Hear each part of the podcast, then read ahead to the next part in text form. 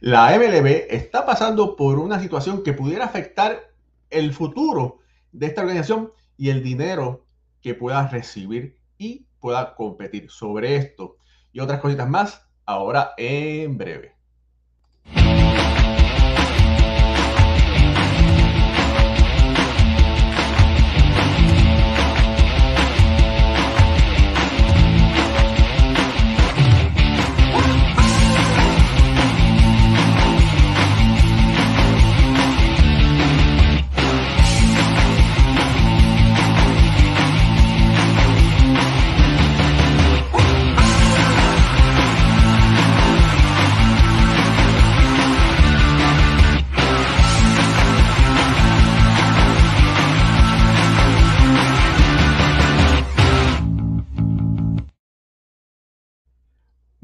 Buenas noches familia del béisbol, bienvenidos a un nuevo programa de béisbol entre amigos por aquí, por béisbol ahora. Y sí, Alfredo Ortiz decidió venir al programa, ya terminó las super vacaciones que estuvo, pero bueno, ya está aquí con nosotros directamente desde Puerto Rico y Pucho Barrios también directamente desde Puerto Rico. Mi nombre es Raúl Ramos, esto es béisbol ahora y hoy tenemos otro super programa porque hoy es jueves, eh, día de programa. Eh, antes que nada, hoy vamos a estar sorteando el, la obra de Roberto Clemente, así que no se vaya nadie, que uno de los que están aquí mirando el programa se lo va a llevar. Así que pendiente, muy pendiente a eso. Antes que nada, saluden, escriban sus comentarios, denle like a esta programación, compártela y ayúdenos a crecer. Ahora sí, después de todo ese spill, eh, Pucho y Alfredo, está pasando algo muy interesante eh, que puede ser perjudicial para la MLB. Unos equipos de liga menor demandaron a demandaron a las grandes ligas y el Departamento de Justicia está recomendando que le levanten el antitrust exemption que tienen las grandes ligas. Y eso es algo que la MLB eh, tiene que estar temblando, porque esto solamente la grande, el béisbol de la Grande Liga lo tiene más ningún otro deporte, y lo que esta ley hace es que permite que no haya competencia, que la MLB sea ella y más ninguna. Por eso es que no ha podido salir otra liga profesional de béisbol. El, béisbol independiente eso no, no cuenta. Si ustedes se dan cuenta, eh, el béisbol independiente ha, llegado a hacer eh, contratos con las grandes ligas. Y el mismo béisbol de las ligas menores, esta última temporada, el béisbol de grandería lo arropó. Antiguamente funcionaba como un ente individual, pero eh, quizás por esta ley de antimonopolio, la MLB lo la arropó. Con los buenas noches, Alfredo Ortiz. ¿Qué, está pasando aquí? Esto es algo que es posiblemente la tercera vez donde esta ley de antimonopolio eh, pudiera ser afectada. Eh, anteriormente se había fallado a favor de, la, de las grandes ligas. Adelante. Está muteado, Alfredo. Ah, espérate. Ok, dale. Ahora sí. Ok, mi gente. Sí, esta es una ley que, antes que nada, es una ley bien vieja. Esto está incorporado desde 1922 y como bien dice, en dos ocasiones se ha tratado, 1953, 1972, pero se ha, se ha votado a favor de que se mantenga el antitrust exception a favor de Major League Baseball y pues no se ha tocado más esto que beneficia grandemente al béisbol de grandes ligas. Eh, a cambio de esto, hemos tenido unos cambios bien grandes que han afectado el béisbol, como cuando en el 47 la integración de los jugadores negros, eh, cuando se logró la agencia libre, que estos son factores que han afectado bien eh, grandemente a la industria. Pero el antitrust no, no se ha tocado. Y, y como bien estás diciendo, esto le, dan control totalmente a Major League Baseball sobre, sobre el béisbol en Estados Unidos, previene a, los jugadores de liga menor en perseguir oportunidades con otras ligas lo que haría que, que, esto le subiera el salario a estos jugadores porque tendrían competencia entre ellos y, otra, y otras ligas donde eh, le ofrecerían más dinero a estos jugadores. Esto se elimina completamente. Eh, también no permite que, que, los equipos se muden de ciudades, que ellos entiendan que quizás una ciudad que pueda ser más productiva para un equipo, una ciudad más grande, donde puedan hacer más, tampoco le, le permite eso sin el permiso de Major League Baseball. Así que esto es un control total de, del, del, del, béisbol en Estados Unidos y como bien dicen, no lo tiene más ninguna de las otras ligas grandes, ni la del fútbol, ni la NBA, ni el hockey. Así que solamente queda Major League Baseball con esta, con esta ley. Alfredo, disculpa, ah, quiero hacer un, pequeño paréntesis. Familia, para hoy, hoy hablamos de que se va a sortear el cuadro que eh, el, cuadro que pintó nuestro amigo Ed Panas. Eh, vamos a hacerlo aquí, vamos a sortearlo en vivo, vamos a verlo para que ustedes, ustedes mismos lo van a ver. Tienen que darle like a esta transmisión y comentar, porque el programa, usted está compitiendo cuando le da like y comenta. Si usted nos está viendo y no va a comentar, no va a funcionar. Así que yo les recomiendo que si usted quiere tener una oportunidad para ganarse esta obra, que lo vamos a, la vamos a sortear antes que se acabe el show, usted ponga comentarios y usted le dé like. Eso es para que pueda eh, tener la oportunidad de ganárselo. Así que, por favor, no deje de hacerlo. Alfredo, disculpa, continúa. Si no, básicamente te, eh, terminé mi, mi, mi, segmento. Pero hablando de eso, de eh, Major League Baseball tiene el control total de todos esos puntos que estaba mencionando, obviamente no quieren perder esto que tienen, pero, pero para ser justo nosotros entendemos que, y para el bien del deporte también, la competencia siempre es buena y, y entiendo yo que, que debe, debe, haber un cambio, ya es, ya es hora de hacer un cambio y, y vamos a ver lo que pasa ya eh, cuando se lleve esto ante, ante los jurados y, y los jueces. Mira, por aquí Edgardo Rivera Rivas, saludos, dice, ¿El monopolio en Estados Unidos es ilegal o no? Sí, es ilegal, pero el Congreso tiene una excepción a las grandes ligas, ¿verdad? Y son el único que tiene esto. Pucho, adelante. Estoy, leyendo el, comentario de él que dice, Pucho, dale like ahora, que esta es tu oportunidad. Así que, bueno, mira, está ahí. Coño, Eddie, Coño, dale like para, que, para, Te voy a dar like de acá. Mira, este, Raúl, eh, bueno, vemos que esto está desde el, ¿verdad? Desde el 1922, como tú dices, Alfredo. Algo que no creo que vaya a cambiar. Eh, está ya, ¿verdad? Está más en el ojo público últimamente, en los últimos años. Hemos podido ver, ¿verdad? Cómo están el argumento de, del monopolio que tiene la, la, MLB por muchas demandas, muchas quejas de, los jugadores de liga menores, del salario. Eh, pero no creo que, esto vaya a cambiar eh, de aquí a menos aquí, de aquí a cinco años. Pero, pero, mira, lo interesante es que es el Departamento de Justicia el que está recomendando que levanten este monopolio. No es cualquiera, no, es, no son los dueños de los equipos de las menores. Es el Departamento de Justicia y eso es interesante. Y algo curioso, ayer eh, una, por las calles de, por las calles de Twitter, eh, una, estaba rondando una, una foto de eh, el expresidente de los Estados Unidos, George W. Bush, que sabemos que fue dueño de los Texas Rangers en un momento, es fanático del béisbol, entrando a las oficinas de MLB en New York. Sí, yo la vi. Entra, aparece esa foto, hoy sale este reportaje. ¿Qué estará pasando? Aquí algo se está cocinando y cuando tú ves personas como, ¿verdad? De, del nivel de George W. Bush, tan cercano, a Ron Manfred y a la MLB. Aquí hay más allá, hay, hay su movimiento. Me imagino que esto, esto estuvo en las conversaciones. Mira, mira, por aquí Jorge Caraballo, como siempre, con un comentario interesante y acertado. tengo entendido que es el Congreso quien se lo puede quitar y no los, y no los tribunales. Me corrigen si estoy equivocado. Cierto, el Congreso fue el que dio esta, ¿cómo es? Le dio este privilegio a las grandes ligas.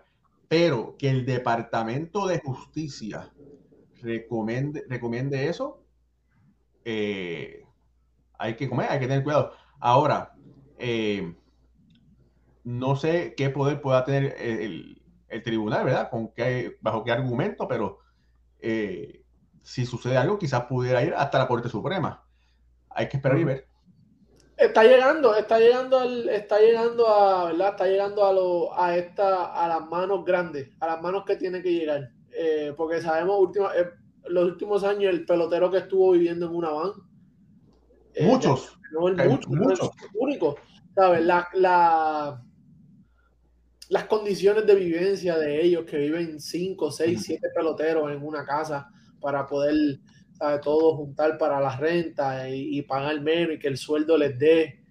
Eh, muchas de estas historias, ¿verdad? Se, están, están, se están acumulando y están llegando a, donde tienen que llegar. Vamos a ver qué pasa. Pero fíjate, hay muchos equipos que están dando vivienda, eh, como decir, eh, los Orioles de Baltimore han dado vivienda, apartamentos de un cuarto tan chévere. Eh, hay otros equipos que, que, han aumentado el salario de los peloteros. Y hay, eh, todavía no todos, pero las condiciones han mejorado algo. Lo que también hay un problema y es que cuando el jugador va al campo de entrenamiento extendido, que eso ocurre por lo general porque hay una lesión, el pelotero recibe esto, nada, caput. Eh, y eso es lo que posiblemente algo que se tiene, que se debería arreglar. Porque un, imagínate, un pelotero de clase A, que lo que gana son 1.200 dólares al mes, y ese primer mes no empieza a jugar porque lo envían al, campamento extendido, porque si le seleccionó, perdió turnos o algo, ¿cuánto se va a ganar al año? Eh, ¿Cinco mil pesos? Ah, y están viviendo en hoteles. Cuidado. Y muchos de ellos están viviendo en hoteles. Tienen que pagarlo también. Se lo descuentan. Sí. Sí. Y hay, y hay algunos que quieren jugar en la carretera todo el tiempo para no tener que pagar el, hotel. Exactamente.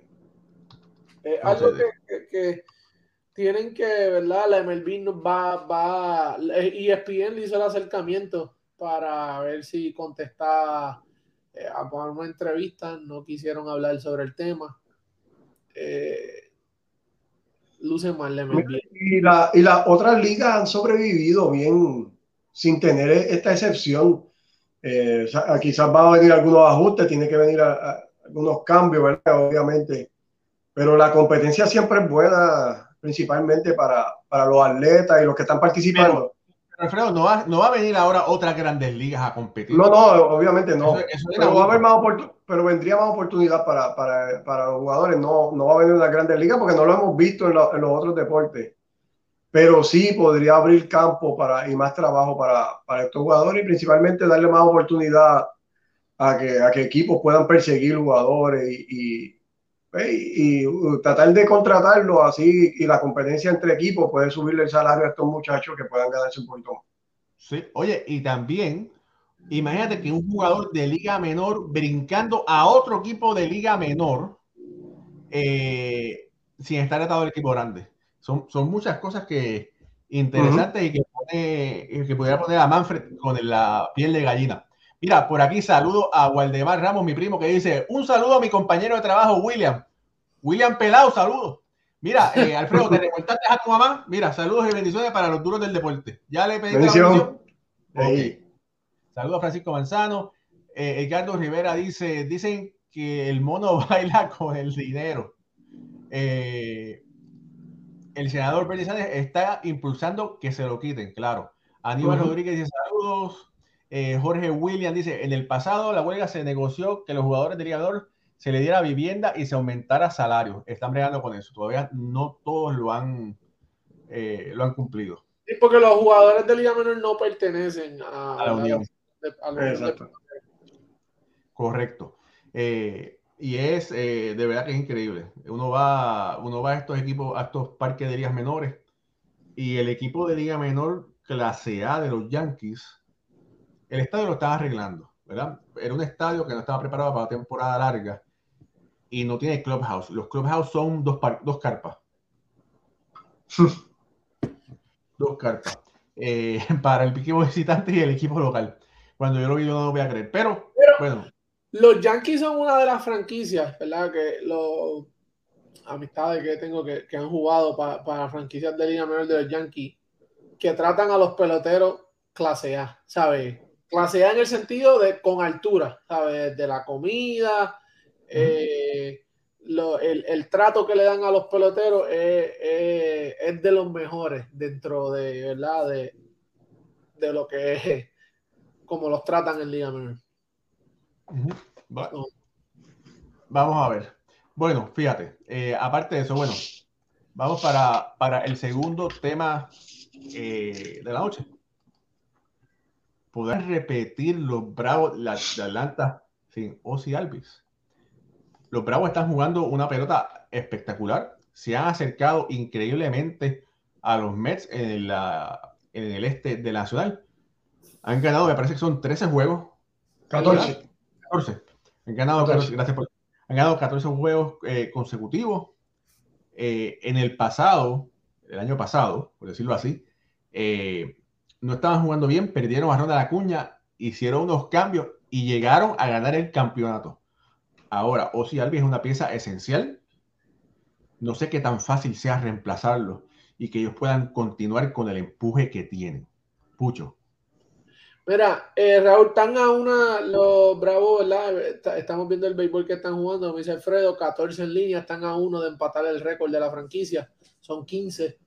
Eh, lo, veo a, corto plazo, pueden mantenerse, ¿verdad? Tienen las piezas, tienen, a un, tienen un Ronald Cuña que ahora vemos que está, está volviendo al 100%, cuando viró, tuvo un comienzo lento de temporada viene una lesión de rodilla, una operación de rodilla, pero ya está cayendo en ritmo. Hemos visto lo, lo últimamente lo que está haciendo. Pero Ozzy Albi es parte esencial de ello. Eh, esto es un infield que es uno de los infields más poderosos de, de, todas las grandes ligas en cuestión de fuerza y batear para pa, promedio, para fuerza. Es, uno de los mejores en, en la liga. Y a largo plazo lo veo veo difícil que repitan sin Ozzy. Mira, eh, eh, estamos hablando de Ozzy Alvis porque tuvo una fractura en el, en el pie izquierdo que lo va a dejar fuera como hasta mediados de agosto, más o menos. Y, y obviamente Alvis es factor clave en, en, esta alineación de Atlanta. Una vez Atlanta pierde a Freeman, que era su líder, capitán del equipo.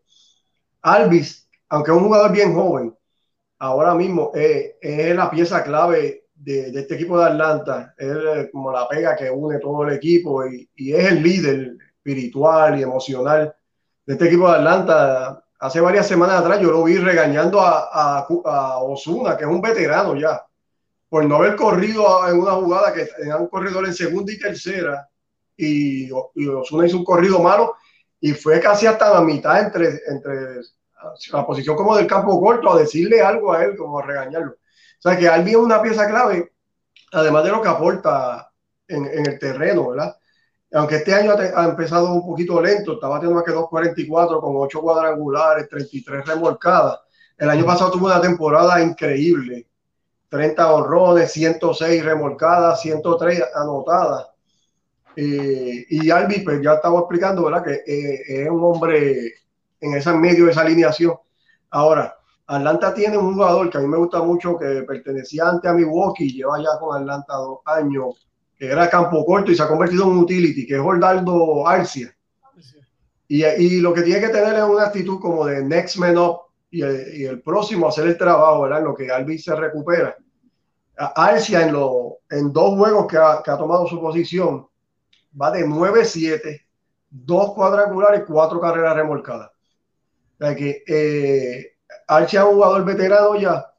No sé por cuánto tiempo él pueda mantener este ritmo, ¿verdad? Porque esto no es lo de normalmente y como está diciendo Pucho, eh, a largo plazo podemos ver mejor cuál va a ser el desempeño, pero por lo menos al momento, Atlanta tiene este jugador veterano que va a traer a la posición de segunda base y, va a ser, y está haciendo el trabajo. Así que veo el equipo de Atlanta con una racha victoriosa, ¿verdad? 14 en línea.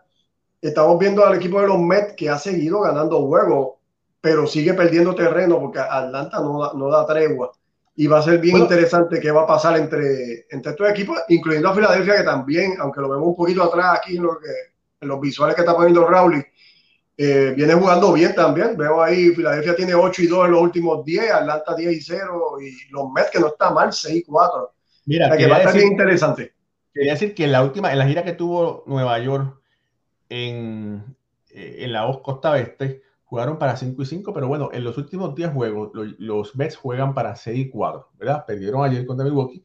Y Atlanta en los últimos 10 está 10 y 0, ganando 14 seguidos, como tú dices, y están a solamente cuatro juegos de la división, eh, que ahora mismo me parece que son los Mets, no, Texas está a nueve y medio de Houston, llevan a dos, y, los Mets tienen a nueve y medio, que antiguamente los Mets tenían la ventaja más holgada, eh, pero en este momento, ¿verdad? Ese, ese arranque que ha tenido, o ese despertar, hay que decir, ese despertar que ha tenido los Bravos, lo está poniendo solamente a cuatro juegos de distancia, que es una ventaja muy corta. Si los Mets que están jugando muy bien eh, tosen o se tropiezan, puede tener problemas. Exactamente. Ahora, la cosa es, eh, ¿tendrán que buscar a alguien que reemplace a Alvis para poder continuar? Porque de verdad que Alvis es un gran jugador y también es un gran líder en el, en el clubhouse. Yo entiendo que, que con ellos tienen, ¿verdad? cuando digo a largo plazo me refiero, ¿verdad? A entrar a la postemporada, luchar por ese pase. Eh, esta, racha de, este, este despertar le ha, le ha venido bien. Ahora, no han sido con lo... la racha empezó en el primero de junio con, eh, enfrentándose a Arizona, Colorado, Oakland, Pittsburgh y Washington que no son los, esos equipos que le tienen que ganar. Un equipo, un equipo campeón, esos son los equipos que, esas son las series que tienen que ganar. Ellos hicieron lo que tenían que hacer. Hay que ver, ¿verdad? Ahora, eh, hoy eh, empiezan, el viernes empiezan con los, mañana empiezan una serie con Chicago, luego les toca una serie de tres, eh, cuatro juegos contra San Francisco, una de tres contra los Dodgers. Ahí es donde hay que ver como Atlanta, ¿verdad? Eh, empata en esa serie para poder mantener y seguir eh, acortando esa, esa, esa, esa brecha contra, eh, de pegarse a los Mets por la primera posición. Mira, yo, yo entiendo que yo no entraría en pánico todavía, ¿verdad? Entiendo que Arcia es un veterano que puede hacer el trabajo. Le daría yo personalmente, ¿verdad? le daría la oportunidad para ver cómo, qué puede aportar este jugador y, cómo se desarrolla eh, los huevos, porque mientras el equipo esté ganando, todo está bien. Eh, eh, mientras tú estás ganando, todo está bien. Así que yo quisiera ver primero cómo, cómo se sigue desarrollando la temporada. Ya expliqué que lo de Alvis es hasta mediados de agosto, o sea que estamos hablando de dos meses, es bastante, bastante juego. Así que hay que ver primero qué Archia puede hacer y luego entonces tomar una, una, una decisión, quizás cuando se acerque un poquito más la, el, deadline de los cambios, a ver qué hay disponible y, y, entonces fortalecer el equipo viendo lo que haya pasado en ese momento. Pero por el momento entiendo que el equipo de Atlanta no debe entrar en, en pánico y, y con Arcia en segunda base deberían estar bastante bien por el momento. Y tú tienes una... Eh, hay que acordarnos también, Alfredo, y a la gente que nos está escuchando tú no tienes una división como la del año pasado, ¿sabes? Tienes a los Mets jugando un buen béisbol, porque los últimos días, ¿sabes? No, no, han sido, ¿verdad? Los, los Mets de, de, hace dos semanas atrás, pero tienen salud, están jugando un buen béisbol y están sabiendo ganar, jugar la, ¿verdad? la pelota para ganar. Eh, no es como el año pasado que estaban llenos de, de lesiones, no, no tenían a nadie. Este año la división está, vimos un Filadelfia que está a punto de, de arrancar, ¿sabes? Tuvo una, una, racha de ocho juegos seguidos. Eh, tienen que, no hay que apretar el botón del pánico, pero tienen que ir monitoreando la situación. Muy cierto. Bueno, vamos a pasar para otro tema interesante. El señor Manny Machado. El señor Manny Machado, que cuando muchas personas, incluyendo a mí, dijeron, wow, se va para San Diego. Bueno, en San Diego él ha puesto su nombre, ha puesto su, su apellido, ha lucido como el, el, gran jugador que es, un jugador de, de 300 millones de dólares. Y a los 29 años,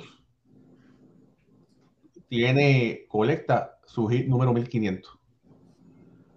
Y tiene unas estadísticas que posiblemente pudieran llegar a los 3000 incogibles cuando habíamos dicho anteriormente que de la camada de jugadores que están jugando, jugando este momento lo veíamos, lo veíamos poco probable. Uh -huh. Pero de alguna forma, Manny Machado sigue poniendo números y sigue sorprendiendo. Alfredo. Sí, eh, increíble, ¿verdad? Lo que está haciendo este joven Manny Machado. Como tú bien explicas, sobre 1500 hits, 200, sobre 250 cuadrangulares.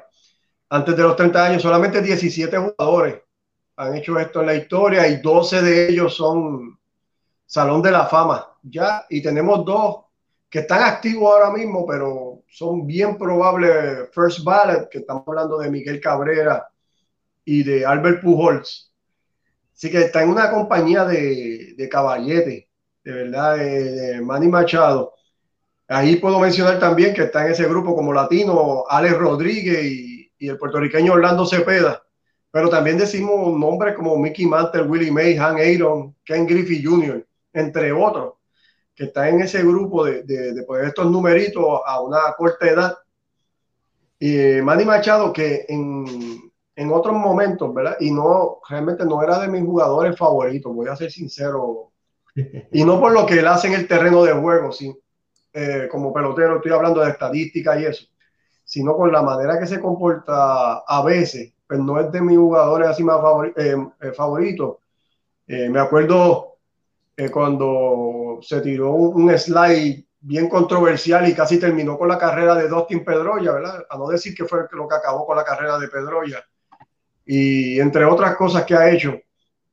Pero si hablamos, ¿verdad? Puramente de, de lo que está haciendo en el terreno de béisbol, eh, pues sí, pues sí, es algo bien impresionante.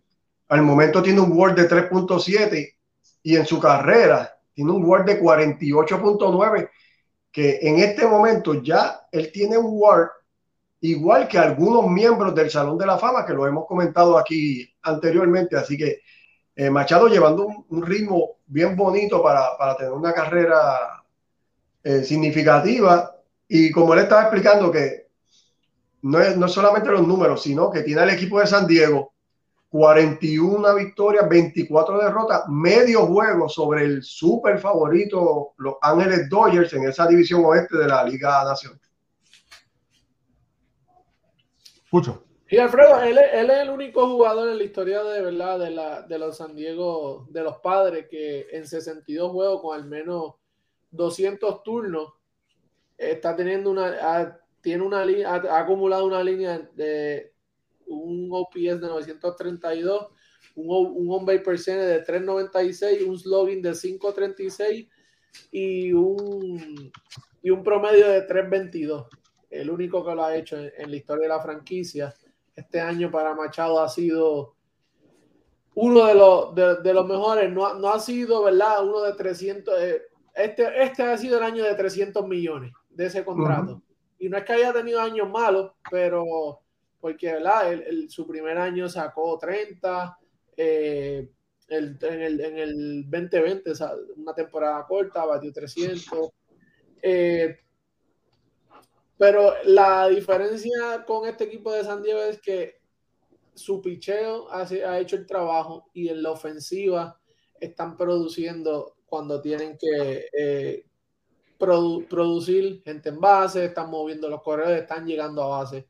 Y estamos bien. El arranque que ha tenido Machado ha sido súper clave para, para esta organización de los padres, que está, primer, está en la primera posición eh, y no estaba en la primera posición en, eh, con esa ventaja desde el 2021, desde mayo 30 del 2021. So, Mira, una cosa interesante, ¿verdad? Que sí, se está ganando su dinero, pero también es el, el liderazgo que, puede, que, que, él impulsa y el peso que tiene en el clubhouse. Lo vimos el año pasado eh, discutiendo o tratando de poner en su lugar a, a, a Tatito, a Tatito Junior, ¿verdad? tratándolo de poner en su lugar porque estaba teniendo un berrinche, ¿verdad? Y él, espérate, esto aquí no, lo suave. Y siempre hace, con 29 años, parece que es el líder de verdad de ese equipo.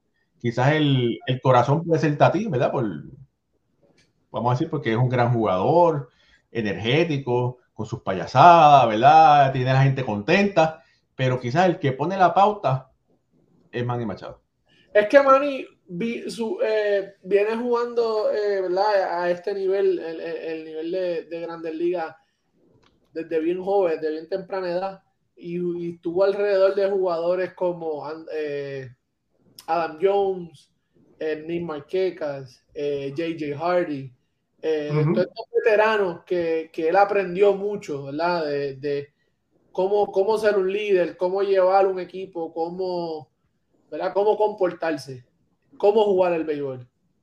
Y, y, yo creo que a esta edad, no solamente 29 años, parece un veterano que lleve ya 17, 18 años en la liga.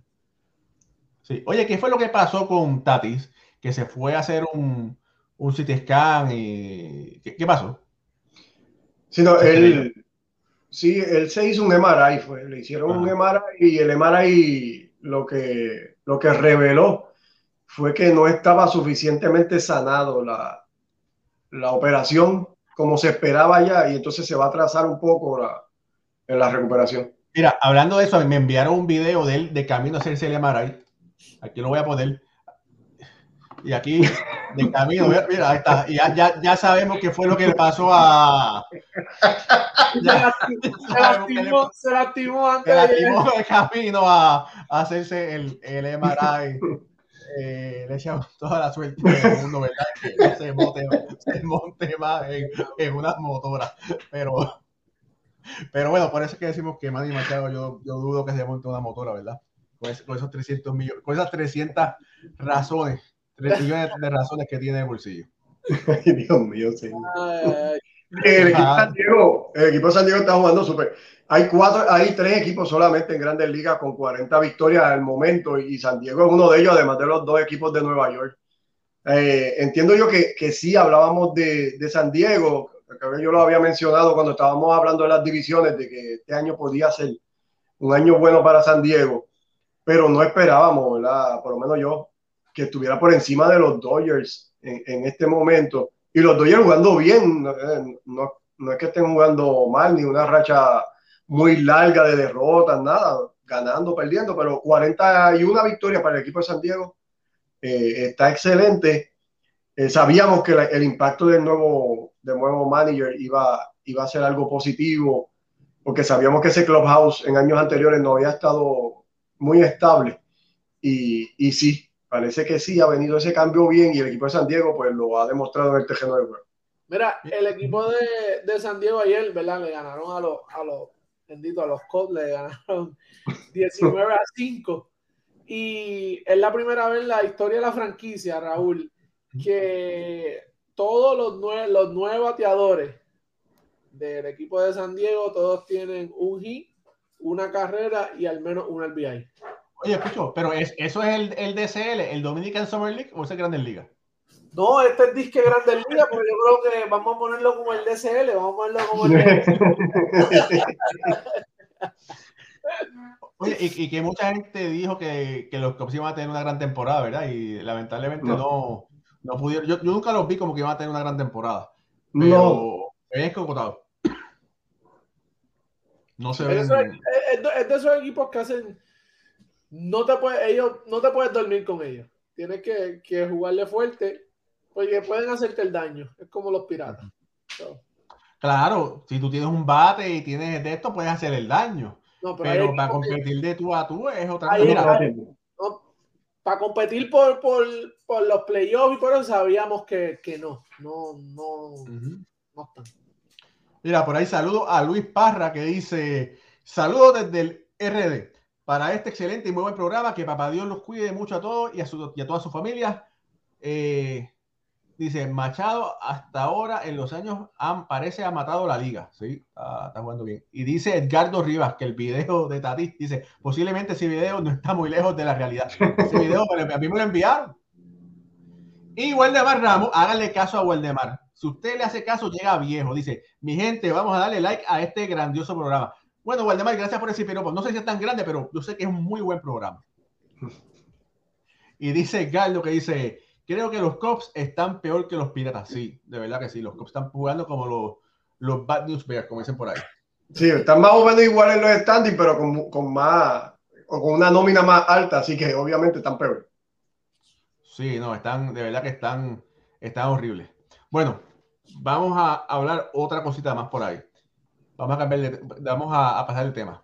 En este momento, hay que decir que los nombres más grandes en la Liga Americana por la carrera del MVP son estos dos señores, José Ramírez y Aaron George. Hay dos diferencias, básicamente, ¿verdad? Eh, los Yankees están en primer lugar. Eh, los guardianes están ahí, ¿verdad? Están, están vamos a decir que están, they're having fun, ¿verdad? Pero José Ramírez, después de firmar un contrato millonario donde cogió menos dinero porque está a gusto en Cleveland, está viendo números espectaculares, ¿verdad?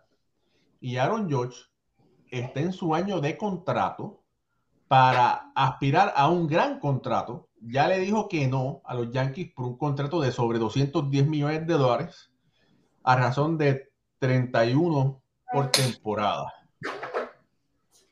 Y estos dos señores están teniendo posiblemente las mejores dos temporadas en la Liga Americana en este momento y uno de ellos puede ganar fácilmente el MVP. Pucho. Raúl, los Guardianes están a dos puntos, a dos juegos y medio del primer lugar en la división central. Eh, que sabemos, ¿verdad? Eh, que desde que salieron de Francisco ha sido un equipo, ¿verdad? Que, que se ha mantenido ahí. Este, creo que la, José Ramírez Alfredo en, los últimos años ha tenido temporadas espectaculares, temporadas así, ha estado en el top 10 en muchas de las, casi todas las categorías ofensivamente. Eh, buena defensa, puede estar, ha estado top 10 en MVP eh, por, por, por bastantes años. Pero creo que Josh con la, temporada que está teniendo y el aquí el storyline, la, la historia. Eh, cuál es el, lo que vende? Y el, el récord de, de honrones de, de, Roger Maris, que es lo que ¿verdad? están vendiendo de, de Aaron Joshman, la temporada que está teniendo, creo que puede ser que ¿verdad? Josh se lo lleve. Mira, tengo por aquí, tengo por aquí, quiero compartir las estadísticas de estos dos peloteros, ¿verdad? Eh, para que vean que están bien parejos, ¿verdad?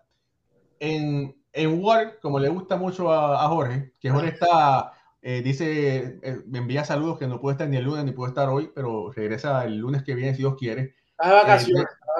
le, le, dimos vacaciones. Mira, Denver tiene 3.5, Ramírez tiene 3.4 y Josh tiene 3.44 en WAR eh, para jugadores de posición. Eh, en Wins Replacement, Devers, que también tiene una muy buena temporada, tiene 3.5, Ramírez 3.4, 3.4 aquí. Eh, en, el, en el ofensivo, el WAR Offensive, ¿verdad? Ramírez tiene 3.8 y Josh tiene 3.6. y bueno, en el slogan, Josh está primero, Ramírez está segundo. En Base Plus, Josh está primero, Ramírez está segundo. Eh, oye, se, están, eh, se están pisando los talones. Eh, bueno, en cuadrangulares sabemos que Josh está primero y Ramírez está. ¿Cuántos que tiene Ramírez? Y Ramírez 16. 16. Está empatado en cuarto lugar. Y en carreras empujadas, Ramírez está primero con 62 y Josh tiene 49, que tiene este segundo lugar. O sea que están bastante parejos, de verdad, eh, hasta este momento. Para mí, Para mí, en este momento, yo se lo doy a George simplemente porque los Yankees están en primer lugar. Sí, bueno, aquí lo que tenemos que ver, como siempre, quién es, eh, viene aquí, aquí viene un clásico de que el jugador más valioso y quién es el mejor jugador de la liga. Y o sea, si tú le quitas a Ramírez al equipo de Cleveland, lamentablemente se van, pero se hunden así mismo. No empieces con lo de Otani y con lo de George y con lo de. Mira, espérate, espérate, espérate, espérate, mira, espérate, espérate, espérate, espérate. Habla ahora, habla. ¿Qué vas a decir?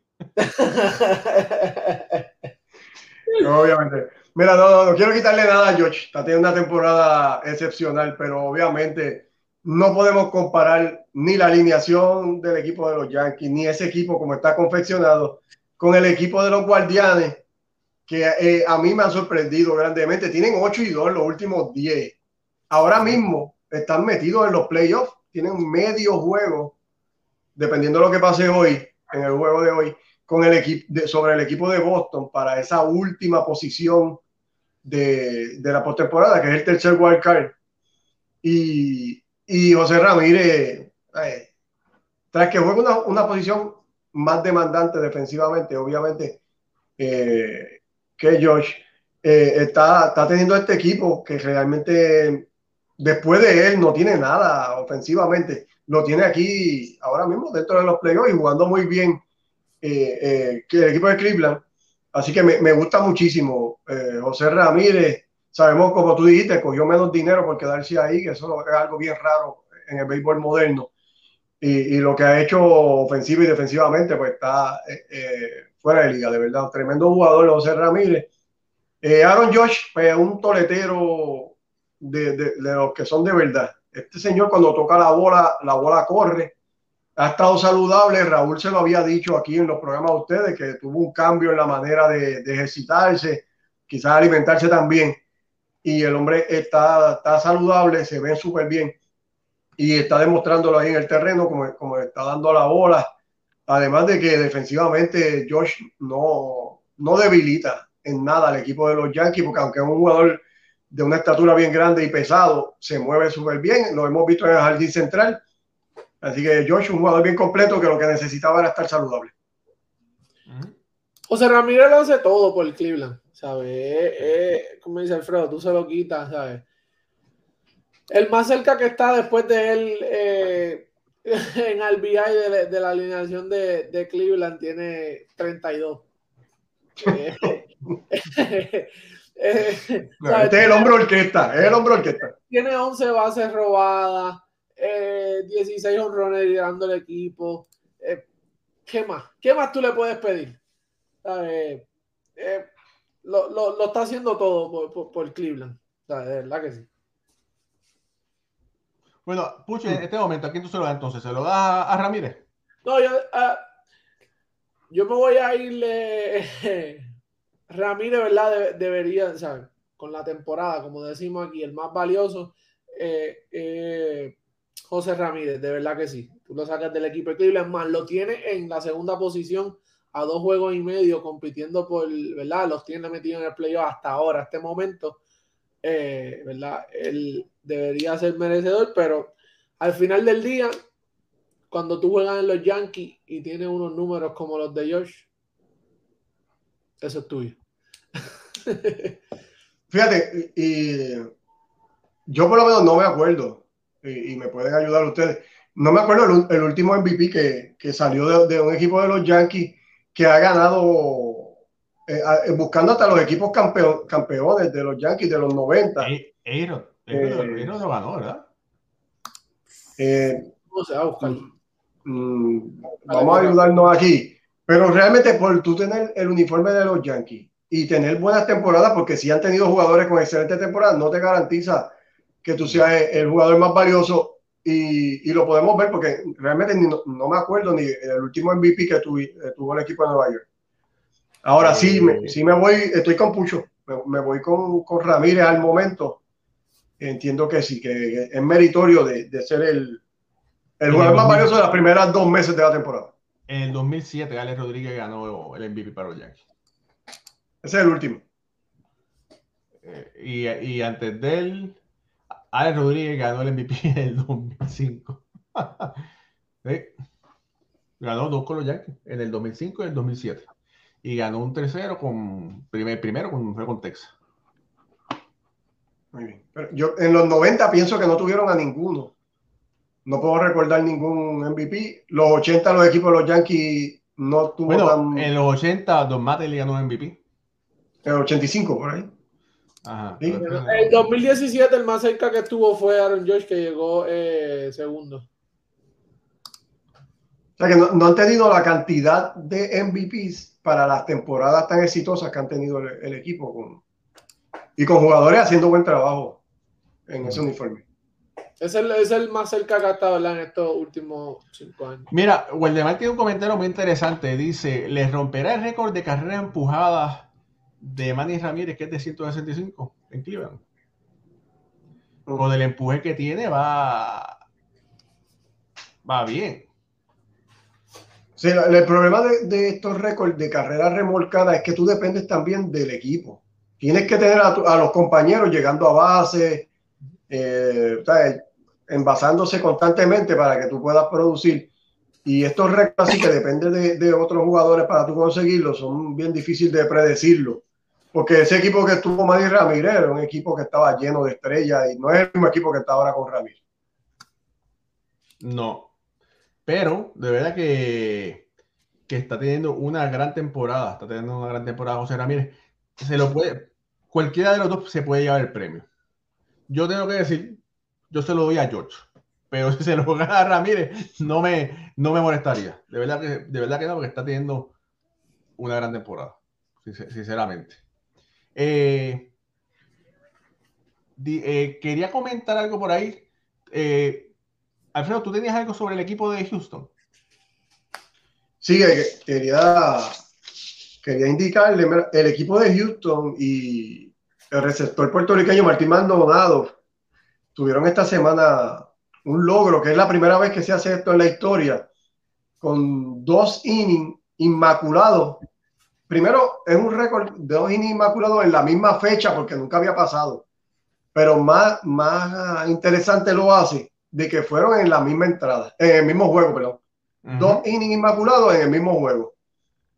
Eh, esto se ha logrado eh, 105 veces solamente para todos los años que tiene la, la Major League Baseball, solamente 105 veces. De esas nueve veces han sido lanzadores del equipo de los Astros de Houston, contando estas dos ocasiones, que fue el octavo y la novena vez que lo logran. La última vez lo había hecho Will Harris, el relevista, que fue en el 2019 y los que lo lograron fue Luis García, que fue en la segunda entrada, y Phil Matton, que es un relevista en la séptima entrada. Y para explicarle rapidito, lo que estoy hablando de entrada inmaculada es que el lanzador hace nueve lanzamientos, todos de ellos strikes, y saca los tres outs. Oye, en, los- próximos cinco minutos vamos a estar sorteando el cuadro de Roberto Clemente, así que no se vaya nadie.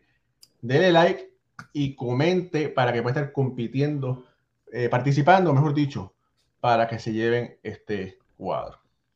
Eh, Pucho, ¿qué tan difícil? Bueno, sabemos que es súper, súper, súper difícil, pero tú que jugaste, ¿alguna vez viste alguna entrada inmaculada?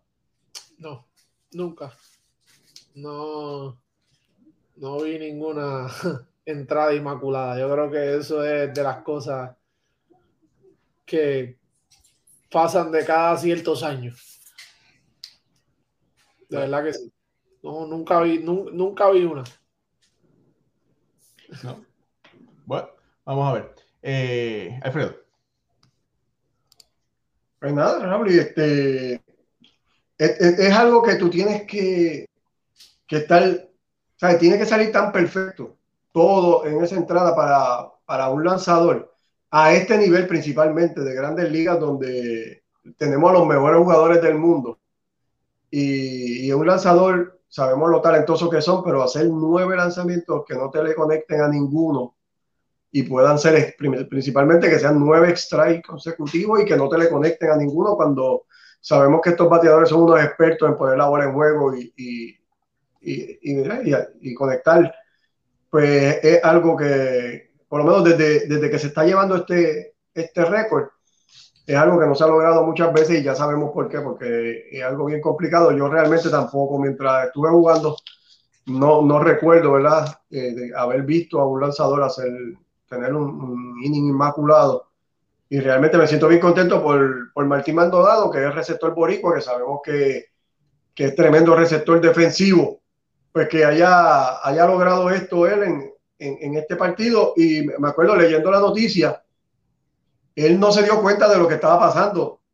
Y explica que cuando recibe el tercer strike de este tercer bateador de la entrada, él le tira la bola a Breckman, como hacen los catchers, y sigue. Y la, el dogado le estaban gritando, no, esa bola la, la querían de vuelta, claro. porque es algo histórico lo que está pasando, para que cogieran la bola, porque que hay veces que cogen y la tiran al público y se la regalan a la gente o algo. Y, y, entonces le empezaron a gritar porque estaba tan metido en el juego que no se había dado cuenta de, de, de la historia que estaba pasando. Oye, eh, quería también comentar algo sobre eh, en la Liga Americana, hasta este momento hay tres peloteros que están eh, compitiendo por el premio del novato del año en este momento. ¿verdad? Todavía fue una, una, larga temporada, pero en este momento está Julio Rodríguez, está Jeremy Peña, que Jeremy Peña ha dicho Carlos Correa, ¿who? ¿verdad? Y también eh, Bobby Witt para los eh, Reales de Kansas City. Eh, son esos, eh, para mí son los tres que están más, eh, que tienen más, en este momento más posibilidad de ganarse ese premio, donde yo creo que al final va a ser o Peña o va a ser Rodríguez. Para mí, Peña este, hasta este momento se llevaría ese premio de novato del año. Dice por ahí Jorge Garaballo que los Yankees quedaron, que Rizzo batió un honrón para ganar el partido. Mira, apareció Ulises Mesa. Dice, feliz noche, equipo. Sí. Y Jaime Rosario dice, tampoco lo he visto, es la primera vez que sé de algo así, parece que eso es sobre el inning inmaculado. Bueno, eh, Mira, Raúl, aquí eh, de nuevo, vamos aquí, vamos a las calles de Twitter y, y dicen, a las calles de Twitter dicen que aquí en la página de MLB eh, tienen a Julio Rodríguez, que está primero en la Liga Americana eh, para el, el, novato del año. Jeremy Peña está segundo. Bobby Witt Jr. lo tienen eh, tercero. Joe Ryan cuarto. Jake Berger en el quinto lugar. En la nacional está Mackenzie Gore, lanzador zurdo de los San Diego Padres. Eh, Brendan uh -huh. Donovan, que es de los Cardenales de San Luis. Spencer Strider, Nolan or Dorman o Goodman. Hay que, yo creo que Nolan Goodman es, es de, de, San Luis y Seiya Suzuki, que sabemos que, ¿verdad? Tuvo un compromiso, pero se, se lastimó. En la americana yo tengo a yo tengo a Jeremy Peña también. Yo estoy contigo, Raúl. Está... Yo, mira, yo, yo vi a, a, este muchacho en una serie contra Boston, a Julio Rodríguez, y me, me gusta, yo me voy a ir diferente. Me gusta Julio Rodríguez, se ve bien maduro, tiene un cuerpo de atleta, pero este, este muchacho, si sigue bien, ¿verdad? Que, que lo acompañe la salud, ¿no? entiendo yo que, que, va a ser un jugador de impacto para, para el equipo de los marineros eh, por años, porque sí, realmente lo, lo vi, lo vi súper bien.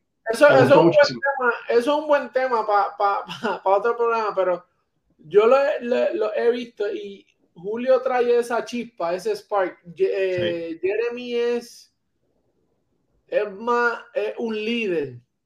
Eh, obviamente Jeremy ya viene de, de, jugar, jugó pelota colegial, so ya tiene béisbol, tiene... Es de, del área de Boston. Es del área de Boston, tiene una disciplina, tiene ya sí. esa estructura. Este, impacta en los números, ¿sabes? Está, defense, está líder en, de los novatos, está líder en defensive war, offensive war, eh, Julio Rodríguez es más rápido, o sea, lo que te digo, él, él, él trae sí. algo diferente en cuestión de roba base. Pero está, está, bueno para traerlo, como tú dices, en un programa, porque Peña lo, lo inserta en una alineación montada. El equipo de Houston está montado. Ahora, lo, Julio Rodríguez viene a una alineación de los marineros que tienen bastantes huecos, debilidades. Sí. Y el hombre es el líder. O sea, él entra, es el tercer bate de este equipo y da línea todos los- en todos los juegos. Él está ofensivamente, esta es la, la cara del equipo ahora mismo. Pero tú estás trayendo a, a, a un novato a llenar unos zapatos grandes. Y lo ha hecho bien. Sí, no, no, Y no, hay- obviamente. hecho falta porque Charlie Bell no, no, no, ha hecho, no, ha, no, ha, no ha hecho falta. Pero Houston está montado, obviamente. Y lo que y Julio Rodríguez, lo que tiene alrededor no se compara con lo que tiene Peña. Por eso lo podemos analizar bien chévere, porque está bueno. Eso sí. Bueno, bueno. Vamos eh, para el sorteo. Va- que- vamos para el sorteo. Aquí está el Vamos cuadro. gente. Vamos a Aquí está el quién es cuadro. Vamos a ponerlo aquí, ¿verdad? Para que la gente. Aquí está el cuadro. Vamos a estar sorteándolo en este momento. Donde va a ser al azar.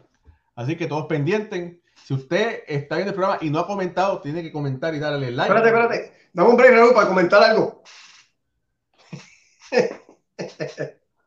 iba, iba a entrar para comentar, pero. Bueno, por si acaso, dale, ok. Bueno, va- va- va- va- va- vamos allá. Vamos allá. A la una, a las dos y a las tres.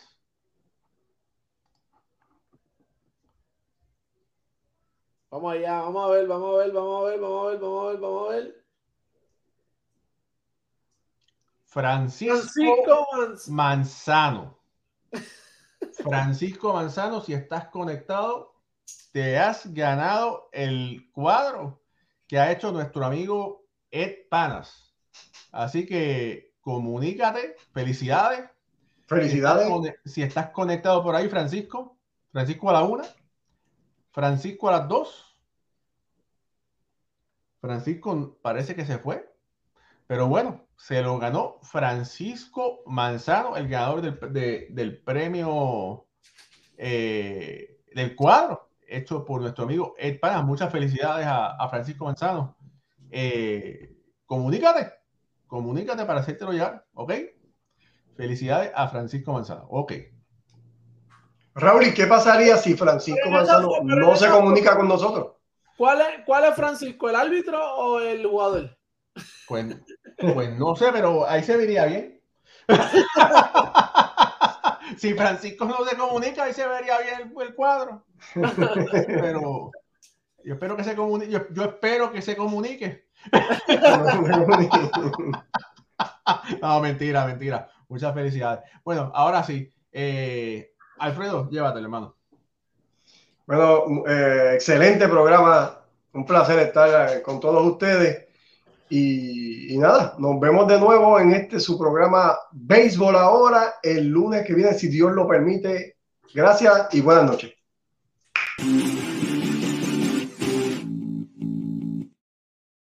Espérate, que puse un huevo. Espérate, ahora sí.